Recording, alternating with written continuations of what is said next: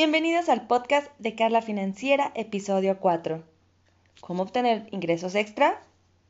Aquí te decimos.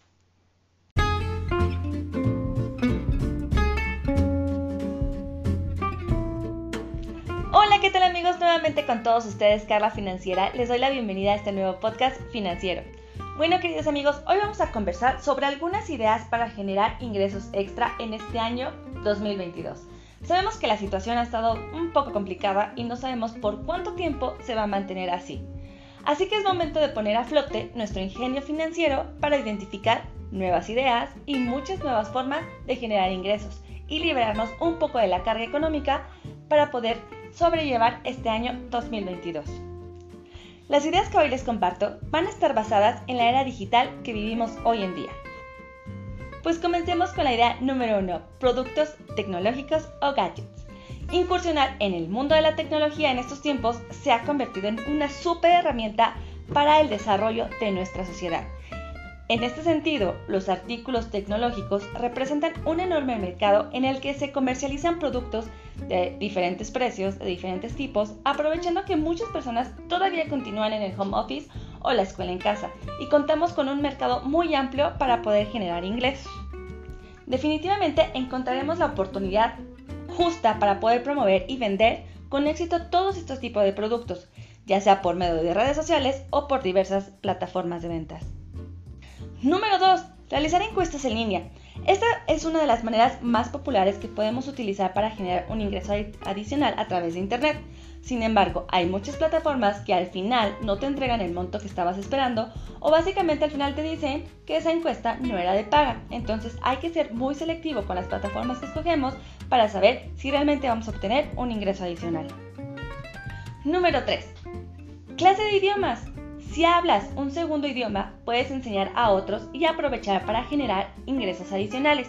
Y si no es así, no te preocupes puedes dar clases de tu idioma nativo, en este caso español. Hay diferentes plataformas donde puedes dar clases o este, en modo conversación para que extranjeros puedan aprender de mejor manera el idioma español.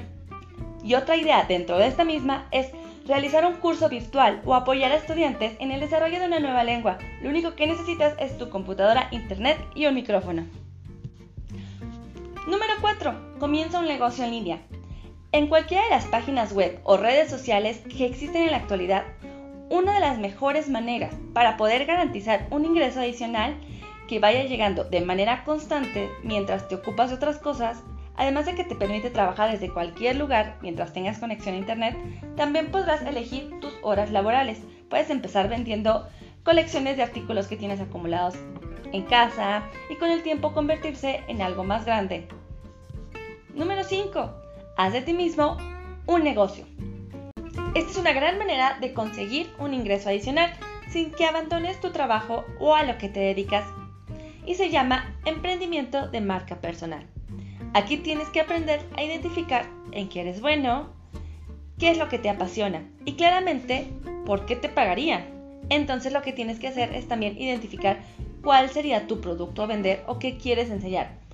Por ejemplo, podrías vender tus canciones, tus poemas, tus libros, manualidades y al mismo tiempo puedes mostrarte como una persona de carne y hueso en las redes sociales para poder conectar con tu audiencia. Estas son tan solo algunas ideas que ustedes pueden aplicar para poder generar un ingreso adicional. El reto es que al terminar de escuchar este podcast, aparte de suscribirse, escojan una de estas opciones para generar ingresos. No tiene que ser algo de una super infraestructura. Lo más importante realmente es que ustedes se sientan identificados con estas ideas y las puedan aplicar. Y posteriormente empiezan a ver los resultados para evaluarlos y saber si continúan o no por este camino. Pues bueno, hasta aquí este podcast de Carla Financiera. Si te gustó, no olvides suscribirte, dejarnos comentarios en nuestras redes sociales que nos encuentras como arroba Carla Financiera en TikTok, Instagram y Facebook. Suscríbete a este podcast y sobre todo activa la campanita de notificaciones para que no te pierdas ninguno. Les mando un enorme abrazo. Adiós.